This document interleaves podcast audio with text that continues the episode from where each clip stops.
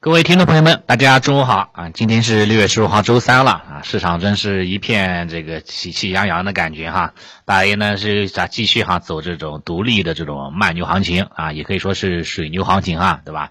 表现哈呢是非常非常抢眼的。A 股呢在逐渐的美股化，哈，美股呢也是在逐渐的 A 股化。这段时间大梅真的是非常提振国人的士气哈。啊，一改之前的这种颓势了，啊，感觉一个月的时间，大 A 成长了很多，对吧？我们也成长了很多，对吧？一一开始的话呢，就反弹一跌，对吧？就总想着要调整了，啊，要调整了，啊，总是有这种担忧。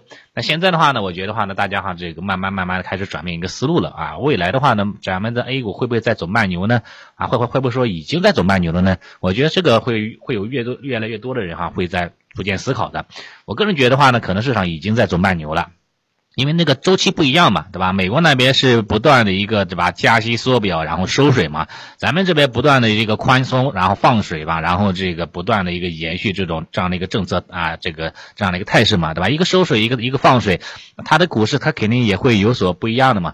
啊，所以说在盘面表现当中哈，就是呈现出这种，即使外围大跌，我们也只是盘中扩啊跌一下啊，快的话呢，日内就完成微型反转了，慢一点的话就是隔日微型反转，这种行情哈都是显现出了这种大 A 的这种强势的这种格局了，所以呢，毫毫无疑问哈，就是顺势做多可能是当下最好的一种选择。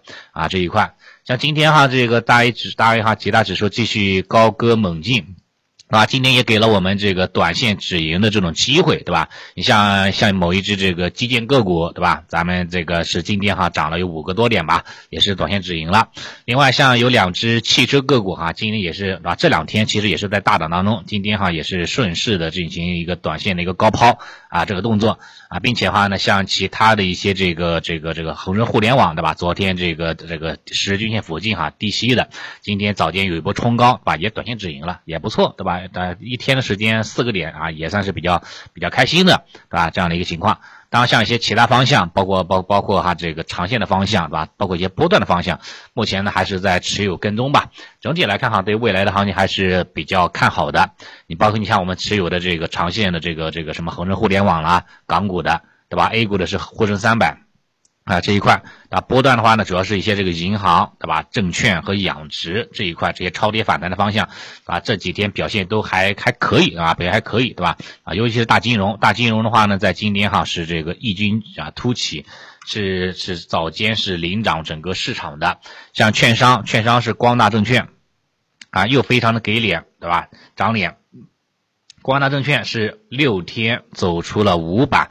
这种走势，一般券商券商个股哈能够走三板以上，就已经是非常吸引人气了啊，也说明那个市场啊不会不啊不会特别差的啊，应该是有非常强大的这种号召力的。这是券商的哈，之前三连板之后啊的不断的一个走强的一个一个信号。另外像今天保险股对吧？保险股的这个中国人寿啊，这个八千亿的市值的中国人寿居然也能涨停啊，真的是真是这个呃让人这个大开眼界哈，对吧？非常非常的这个这个。啊，这个这个意外的惊喜哈，这一块的，对吧？像这种大权重哈，这个金融股都能够都能涨停。那这说明什么问题呢？说明这个踏空资金已经已经已经开始开始那个了，对吧？开始开始急了，对吧？踏空资金的话，已经开始开始疯狂去怼这些低位的一些板块、低位的低估值的一些方向，对吧？银行、保险、券商，对吧？包括这个，包括前段时间一直调整的这个地产和基建，对吧？这一块今天的话都是市场这个进攻的主力军方向，对吧？因为踏空资金他也不太想去。去去去接力高位的，就是短期哈涨得有点高位的这个赛道方向，包括一些资源方向啊，一般情况下本能选择都是会选择一些低位方向，对吧？要是我的话，我也会选择一些低位方向。啊，做这种说这样这样的一个这个低位补涨的这样的一个逻辑，对吧？有安全边际嘛这一块的，所以这一块的话，我觉得大金融方向为代表的这种这个这个这个启示哈，应该还会哈进一步的延续下去的啊。短期哈的有量能，然后呢有趋势，对吧？有资金有介入啊，可以呢继续持仓跟踪的啊。这是大金融，包括养殖也是也是一样。养殖的话呢，在昨天表表现还很好啊，今天的话呢表现一般般吧。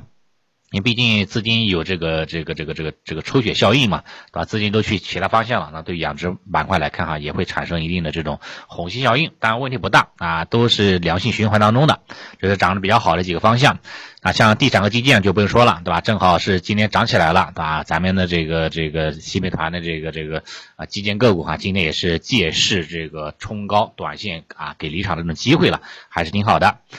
然后下跌的板块主要是一些资源类的方向，对吧？你像磷化工、氟化工、草甘膦、化肥行业，对吧？页岩气、原油，对吧？原油今年还价格这个这个马上要要要要那个十要要突破十块钱了，对吧？这个关口了，这个油车真的是这个性价比越来越低了，对吧？这个这个这是车能买得起，那油用不起了，所以新能源车哈可能还是这个还是很很好的一个选择嘛啊这一块啊资今天的话呢，整个资源板块都在调整，像煤炭也在调整。